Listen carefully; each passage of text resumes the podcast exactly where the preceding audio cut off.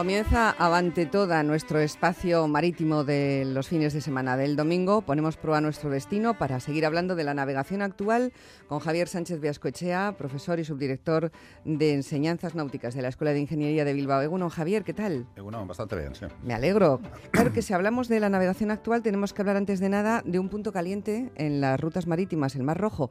Los últimos ataques a buques están poniendo en peligro el transporte marítimo y cuando un eslabón de la cadena cae afecta a toda la cadena. Los grandes, Maers y Hapag-Lloyd, han anunciado eh, suspender temporalmente la navegación por el canal de Suez, del que teníamos previsto hablar la próxima semana, ¿verdad? Sí. Y el Mar Rojo, después de que varios buques fueran atacados por milicias hutíes frente a las costas de Yemen. Durante la última, la última semana los ataques se han incrementado. El primero del que tenemos noticia fue el que se perpetró contra un petrolero noruego que obligó a intervenir a un destructor estadounidense. Eh, está aumentando la peligrosidad en la zona y por lo tanto puede haber una afectación muy seria al comercio mundial de mercancías, Javier. Pues sí, eh, bueno, sí, como, como dices, justo la semana que viene pues iba a hablar un poco del canal de Suez y eso, y es un punto muy importante, o si vemos la ruta entre China, el Golfo Pérsico y Europa, pues los barcos pasan por ahí. Entonces, eh, ya, ya comenté también cuando empezábamos estas, eh, este, este, espacio que casi el 90% de todo lo que tenemos, todo el comercio internacional se mueve por, barco. Entonces, claro, el, un punto tan importante donde pasa, creo que es como el 15 o el 20% de todo el comercio mundial, si, si se ve afectado, eh, pues claro, el desvío por África eh, para los portacontenedores que van bastante rápido son como nueve días más, para los petroleros puede ser igual 15 días más de viaje, entonces claro, eso encarece bastante eh, los precios del costo del transporte. Y luego sobre todo, claro, eh, hoy en día los portacontenedores eso va todo como una máquina, no todo funciona muy bien, claro, de repente ahora tienes ahí una incertidumbre y entonces pues bueno, no se sabe cómo puede afectar al, comercio internacional, pero es probable que suban los precios de muchas cosas. Para empezar, que suban los precios, y para y para seguir a lo mejor que se produzcan demoras en las entregas. Eso eh, con el COVID, eh, los, puestos, los puertos en China abarrotados los puertos cerrados, el Ever Given, que fue el embarrancamiento que hubo en el canal de Suez, que duró unos días, fíjate, una tontería, así como un barco que, un barco que fíjate la escabechina que hizo en toda la logística del transporte. En este caso es más grave, sobre todo pensando también en los tripulantes, eh, la gente del mar que está en estos barcos, porque claro, están en zonas de guerra donde pueden ser atacados, bueno, de hecho ya algunos les han atacado, han atacado. pero vamos, que podría... No ha habido víctimas. Por ahora parece que no, pero, pero nunca se sabe. Y la verdad es que. ahora las, las víctimas hasta el momento son eh, la economía, ¿no? Eso es. Por eso eh, MERS y MSC, Japayez, que son las más grandes, ya les han dicho a sus barcos que no que eviten esa zona. Entonces, claro, para evitar esa zona, pues tienen que dar la vuelta por el Cabo Buena Esperanza. Y ya te digo, para estos portacontenedores son nueve, diez días más. Alarga el viaje y, por tanto, los, los costes. La semana pasada, Javier, hablábamos de rumbos, de cartas náuticas y de otros temas muy interesantes relacionados con la navegación. Hoy nos quedaba hablar de cómo se sitúan los barcos en la actualidad y qué aparatos llevan a bordo. ¿Cuáles son los métodos eh, actuales para saber dónde está el barco? Hablamos de que el Cano y compañía usaban navegación costera y la navegación de estima y también tenían en cuenta el Sol y la estrella polar para hacer una navegación astronómica. ¿Esto ha cambiado mucho o no tanto? Bueno, no, no tanto. En lo más básico no ha cambiado demasiado. O sea, lo que es la navegación de estima, decir, bueno, si voy a este rumbo y a esta velocidad y sé que estoy ahora aquí, pues dentro de unas horas estaré allí. Eso digamos que sigue siendo igual. ¿Eh? Eh, la navegación costera, tomando líneas de posición a puntos de tierra, pues es igual. La navegación astronómica, a partir del siglo XIX, que se inventaron las, las líneas de posición astronómicas, lo que llamamos las rectas de altura, entonces sí fue una pequeña revolución, pero lo que es el cálculo de la latitud al mediodía, por ejemplo, con altura, tomando la altura del Sol, etcétera, pues es igual. Lo que ha cambiado es la precisión de los instrumentos. Ya en el siglo XVIII se inventó el sextante, que claro, puedes medir el ángulo entre el horizonte y la estrella o el Sol, lo puedes medir en grados, minutos y décimas de minuto con mucha más exactitud que ellos que tenían aparatos que lo medían al grado, al medio grado. ¿eh? y luego las tablas de, astronómicas donde se dice eh, cuáles son las coordenadas de cada estrella respecto al horizonte, etcétera, pues esos son mucho más exactos. Pero lo que ha cambiado sobre todo es la aparición de los, todos los aparatos radioelectrónicos que hay hoy en día, el radar, el GPS sobre todo, ¿eh? y bueno, pues este tipo de aparatos es lo que ha cambiado. ¿Qué es eso de una línea de posición? ¿Qué es? Bueno, una línea de posición es una línea que dibujas en la carta en la que sabes que estás, el barco está en un punto de esa línea, lo vas a entender muy fácil. Eh, vamos a imaginar, estamos navegando y en un momento dado vemos con la aguja náutica, que es como una brújula que hay en el barco, vemos que eh, estamos a, justo el cabo Machichaco está al sur, exactamente según nuestra brújula. ¿eh? Entonces, pues ya tenemos ahí una línea que si vamos a la carta, desde el cabo de Machichaco, tiramos una línea hacia el norte y sabemos que estamos en un punto de, esa línea. Si a la vez con el radar medimos que estamos a 5 millas de, ese faro, ¿eh? pues dibujamos con un compás un arco de 5 millas en la escala de la carta que tengamos y donde corte ese compás con la línea que hemos hecho, pues ya nos hemos situado, en este caso con una, con una demora y una distancia. Serían dos líneas de posición. Ya nos dijiste que una milla es algo menos de dos kilómetros. Eso es. Eh, como ya expliqué, una milla náutica, que es la unidad de medida de, las distancias en, el mar, son 1.852 metros, que equivale a un minuto de arco en la circunferencia terrestre. O sea, la circunferencia de la Tierra son 40.000 kilómetros. Si dividimos eso entre 360 grados y lo que nos da, lo dividimos entre 60 minutos de, que tiene un grado, nos da exactamente 1.852 metros, que tiene, que tiene un sentido. ¿no? La milla terrestre, que son 1.609 metros, pues no sé si ni los ingleses creo que sabrán así en plan broma de dónde viene esa distancia. Y luego, como unidad de medida de la velocidad, usamos el nudo y un nudo es una milla por hora. Entonces, que nadie diga que este barco va a cuatro nudos por hora. O sea, es cuatro nudos. Cuatro nudos, no por hora. Eso es, porque ya el nudo es una milla por hora. Muy bien. La navegación astronómica es la que emplea las estrellas. Se sigue usando. Eso es. Eh, son las todos los astros visibles a simple vista, los más brillantes, el Sol y la Luna, por supuesto, los planetas visibles, Venus, Marte, Júpiter y Saturno, y luego de las 5.000, 6.000 estrellas que se pueden distinguir a simple vista, para navegar usamos algo menos de 100 estrellas, que son las más visibles y las reconocibles por las constelaciones, etc. Entonces, eh, para la navegación astronómica, eh, pues hacemos como que la Tierra es el centro del universo y que todos los astros giran eh, en la esfera celeste alrededor de nuestro. ¿no? Y entonces, si tú estás en un sitio en, un momento determinado y, en un sitio exacto de la, superficie de la Tierra, el cielo que estás viendo en ese momento es único para ti, o sea, la, posición de las estrellas respecto a ti.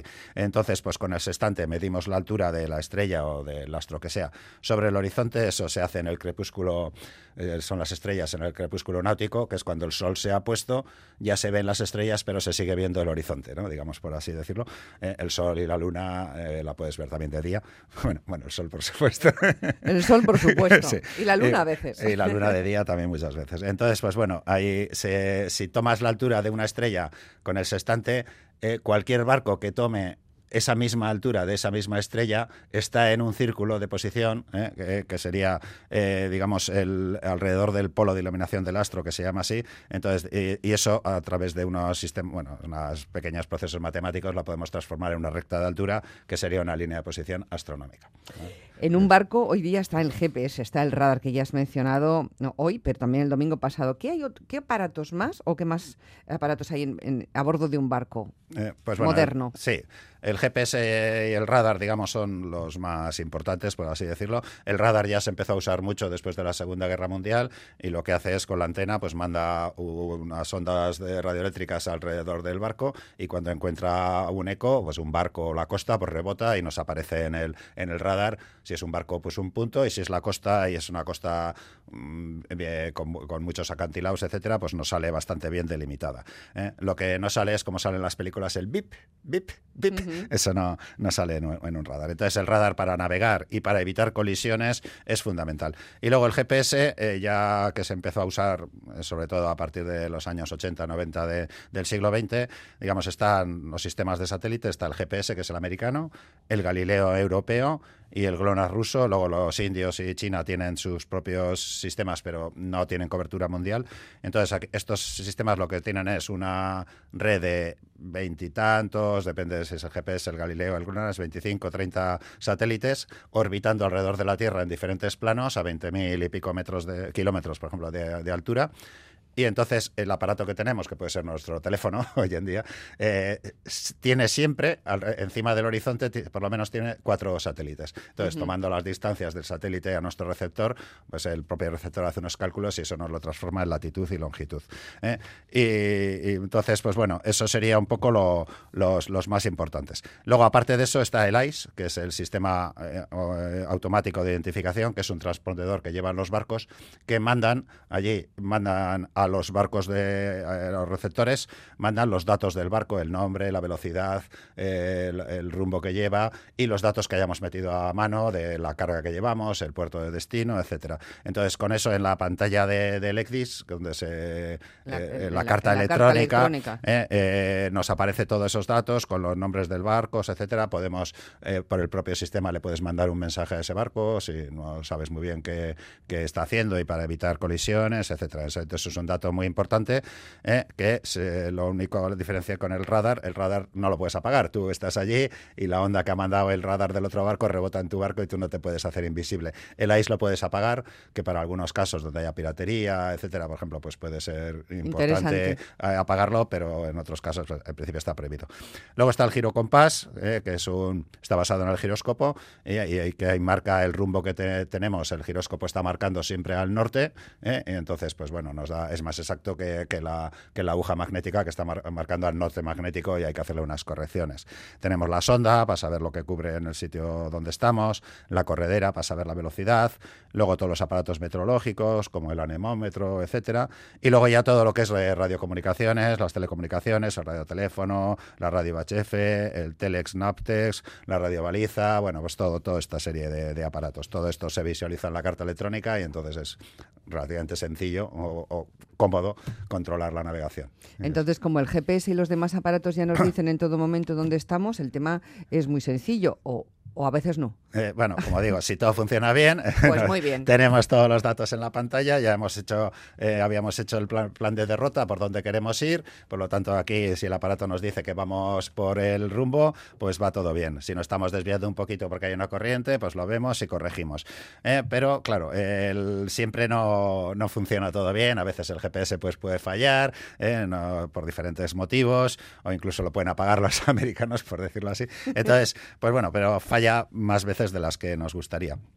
Entonces, todos los oficiales que están al cargo del control de la navegación, pues tienen que tener esto en cuenta, saber situarse por otros métodos ¿eh? y, eh, sobre todo, saber discernir en cada momento el riesgo que hay de colisionar con otros barcos o de parar en la costa. ¿eh? O sea, no es lo mismo estar en mitad del océano allí sin ningún barco a la vista que estar en mitad del Canal de la Mancha con niebla. Entonces, ya hay la experiencia del personal de puente y el buen uso de todos los equipos es, es vital. Cuando se ha iniciado el viaje, Javier, el barco sigue siempre al rumbo y la velocidad prevista en el plan o eso puede cambiar?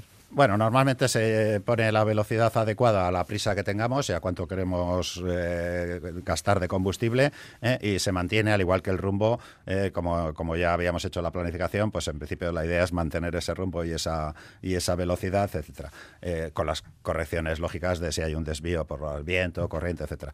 Pero a veces pues uno puede pillar un, temporal muy, muy fuerte, entonces pues igual hay que adaptar la velocidad o el rumbo para capear el temporal y, pasar las olas sin que el barco sufra, sufra demasiado. Eh, o lo mismo cuando tenemos, claro, si al rumbo que hemos dicho de repente nos estamos cruzando con otro barco, pues hay que evitar la colisión, claro. Entonces maniobraremos. ¿Todos los mercantes llevan los mismos equipos de mm, técnicos en el barco? Eh, bueno, en general sí, digamos que estos son los aparatos que hay. algo hay barcos que están diseñados para trabajos especiales, que igual necesitan otros sistemas ya más específicos. ¿no? Por ejemplo, los barcos que se dedican a la colocación de, cables de comunicación eh, intercontinentales, que van echando el cable pues desde entre América y Europa o América-Asia, o los que están en temas de instalaciones de plataformas petrolíferas, etcétera, esos necesitan estar en el sitio y quedarse quietos exactamente, pero con metros de, con pocos metros de error. Entonces, claro, eso en, la mar flotando, pues el barco es muy difícil estar ahí eh, quieto sin moverte por la corriente, el viento, etcétera. Entonces, en estos casos tienen eh, em, el aparato de, digamos, el, sistema de posicionamiento dinámico, eh, que es un sistema que recoge toda la para donde nos está empujando la corriente, el viento, si está cambiando, etcétera, y directamente tiene un, un sistema autopropulsor que a 360 grados que, manda la orden para que el barco se mueva para contrarrestar esa, esa corriente o ese viento que nos está llegando. Entonces lo que, lo que hace es eh, mantenerse en el sitio con una exactitud terrible. Bueno, eh, nos pregunta un oyente si no hay sonar en el, en el barco. Sí, sí, sí, ya, lo, sonar. ya lo he dicho. Vale, sí. vale, no lo he escuchado. Entonces, eh, ya saben que nos pueden dejar sus curiosidades en nuestro WhatsApp 688-840-840 eh, y que nos pueden preguntar lo que quieran. Si no podemos contestarlo hoy, pues lo haremos la próxima semana. Tenemos una adivinanza, la del oso, pendiente desde la semana pasada, a la que recibimos muchísimas respuestas y muy divertidas, algunas de ellas, por cierto. Eh, bueno, explícanos por qué el oso. La respuesta correcta es que el oso es blanco, pero Eso es, sí. ponnos en antecedentes. Hay un oso y un cazador. ¿Qué pasa? Sí, sí. Pero bueno, lo de la sonar no he dicho que está la sonda. La sonar eh, llevan Ah, los vale. pesqueros, los mercantes no, no llevan sonar eh, normalmente. eh. Correcto, que, muy bien. Son los pesqueros sí, para detectar los bancos de peces, etcétera. Sí, lo de la adivinanza del oso, sí, como ya había dicho mucha gente. La respuesta tiene que ser que es un oso blanco, porque solo puede darse esto que dijimos de pasar, ir 200 metros hacia el sur, girar 90 grados, avanzar 200 metros, girar 90 grados, disparar al norte y llegar al mismo sitio, porque disparas al norte y levantas. Eso solo puede darse en el polo norte, porque lo que estamos haciendo es se forma un triángulo esférico. Hemos bajado por un meridiano, luego hemos ido por un paralelo y disparamos por otro meridiano. Entonces los meridianos convergen en el polo norte. No puede ser el polo sur, porque hemos dicho que avanzamos hacia el sur. Si estamos en el polo sur, no podemos ir más al sur. Cualquier paso que des vas al norte. Entonces, eh, es, un, un- es su trigonometría esférica, porque estamos en una esfera. Entonces, en el polo norte, en el Ártico, los únicos osos que viven en libertad son los osos polares, por lo tanto es, es blanco. No creo que haya habido, salvo que haya ido alguien y haya dejado un oso. Bueno, nos han, nos han contado de todo. Sí. Bueno, la mayor parte de la gente ha, ha dicho que era blanco, pero bueno, nos han dicho todo tipo de cosas, algunas de ellas muy, muy divertidas. Tienes también hoy una, un planteamiento curioso para Sí. cerrar el programa. Cuenta. Era una curiosidad, bueno, eh, hablando de navegación, esto de los polares en el Polo Norte, eh, bueno, ya sabemos, la, aquí eh, cerca nuestro pasa el meridiano de Greenwich, Sí. eh, que es el meridiano cero, donde se empiezan a contar los, la- la- las longitudes, y entonces en el, el antimeridiano, el meridiano de 180, que es el que a- atraviesa del Polo Norte al Polo Sur por el otro lado del mundo, por el Pacífico, digamos, donde, para, no, donde no hay muchas, muchas masas de tierra, ahí es la línea del cambio de fecha. ¿eh? Digamos, cuando estás eh, navegando y pasas por ahí, tienes que cambiar la, la fecha. Esto le pasó a Phileas Fogg en la Vuelta al Mundo en 80 días. ¿eh? que llegó a Londres con una fecha más que la real, porque no había tenido esto en cuenta, y así pudo ganar la apuesta, porque llegó un día antes de lo que él había puesto. Y el Cano también lo vivió al tomar tierra en Cabo Verde, cuando ellos dijeron eso, que para ellos era miércoles, pero vieron que ayer era jueves. No habían tenido en cuenta también esto. Entonces, una curiosidad que se puede dar en este meridiano, ¿eh? Eh, pues bueno, es la, Descri- es la- descríbela. es la siguiente. Vamos en un barco. Vamos ¿no? en un barco y navegamos desde Sydney, en Australia, hacia Vancouver, en Canadá, cruzando el Pacífico. Sí. Y justo el 1 de enero del 2001 se está acercando al Ecuador y justo cuando está en la latitud cero, o sea, en el Ecuador, cruza el meridiano de 180 grados, o sea, justo Sí, donde la se línea junta del cambio de el fecha. Ecuador con la línea de cambio de fecha, con un rumbo nordeste y son las 6 de la tarde, hora local. Vale. Bueno, ¿qué pasa en ese momento eh, en- en- técnicamente? La proa del barco está en el hemisferio norte y en el hemisferio occidental y la popa sigue en el hemisferio sur y en el hemisferio oriental. La proa está en invierno porque está en el hemisferio norte, mientras la popa está en verano porque sigue en el hemisferio sur. En la proa son las 6 de la tarde del 31 de diciembre del 2000, porque ha tenido que cambiar la fecha, pero en la popa son las 6 de la tarde del 1 de enero del 2001. La proa está en el siglo XX ¿eh? y la popa está en el siglo XXI. La proa está en el segundo milenio y la popa está en el tercer milenio. O sea que un mismo barco está a la vez en dos hemisferios diferentes, en dos estaciones del año diferentes, en dos días, dos siglos y dos milenios diferentes. ¿eh? Pues es una cosa curiosa que no sé si se habrá dado alguna vez, pero podría. Podría, pasar, darse. podría pasar. Al- Alguna vez podría suceder. Bueno, Javier Sánchez Viascochea regresará la próxima semana eh, aquí, a esta hora, en Avante Toda. Él es profesor, subdirector de, la, de Enseñanzas Náuticas de la Escuela de Ingeniería de Bilbao. Que tengas un gran domingo, es que ricasco y hasta el próximo. Hasta la semana que viene, Agur. que será Navidad. Será Navidad.